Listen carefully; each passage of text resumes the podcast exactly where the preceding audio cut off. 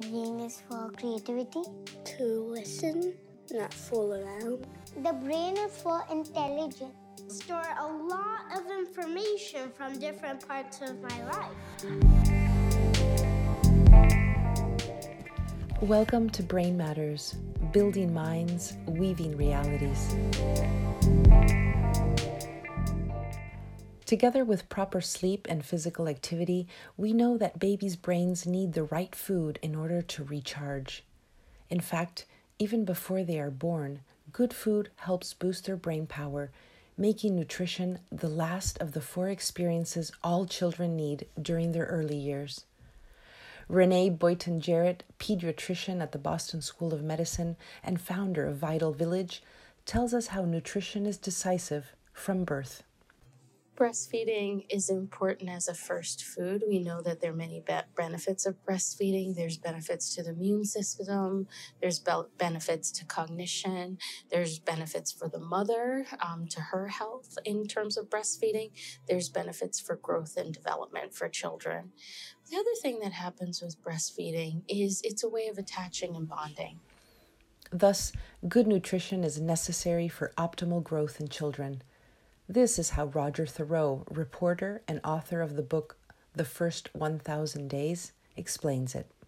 Adequate nutrition with the proper minerals, vitamins, the, the, these nutrients, um, they are the fuel and the accelerant for, for all this growth. And it's in that period, and this growth, and then fueled by the nutrition, is then the child's ability in the future to learn, to be productive, work, earn, uh, and then to ward off uh, chronic diseases. Nutrition is therefore a relevant issue that must be present at a government and societal level, since we must ensure that new generations have the adequate nutrition that encourages brain development and improves quality of life.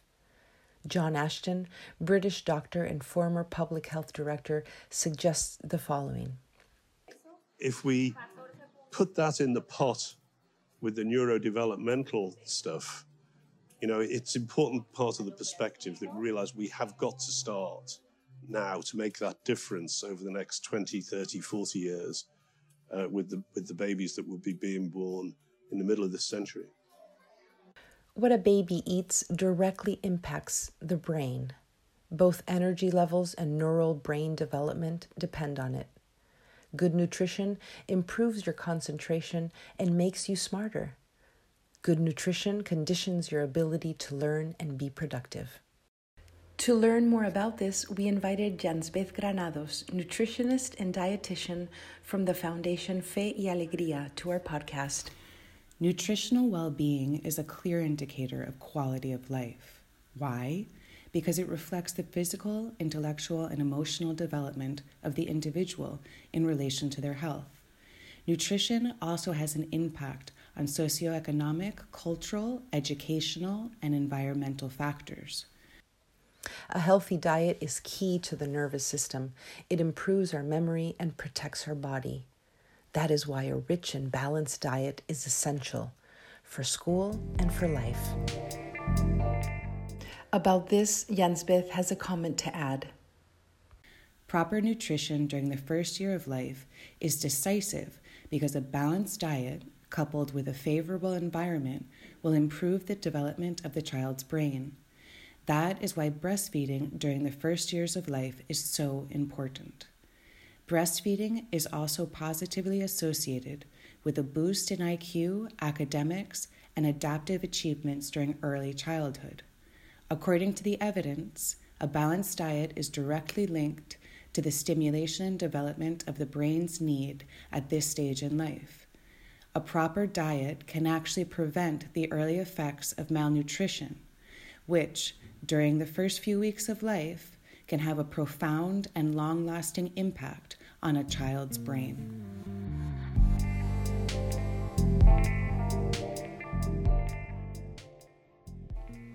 We are coming to the end of this week's episode, but before we do, we wanted to share three important takeaways on nutrition as a primary factor that influences brain development. Number one, Good nutrition builds a strong, healthy foundation for optimal brain growth and development. Number two, breastfeeding is the best start in life for every human being due to the multiple benefits it brings to the mother, the baby, the environment, and society. Number three, food is the fuel for children's brains so they can improve their concentration, be more productive, and learn more easily. Thank you for listening. We hope you join us for our next episode. This is Brain Matters.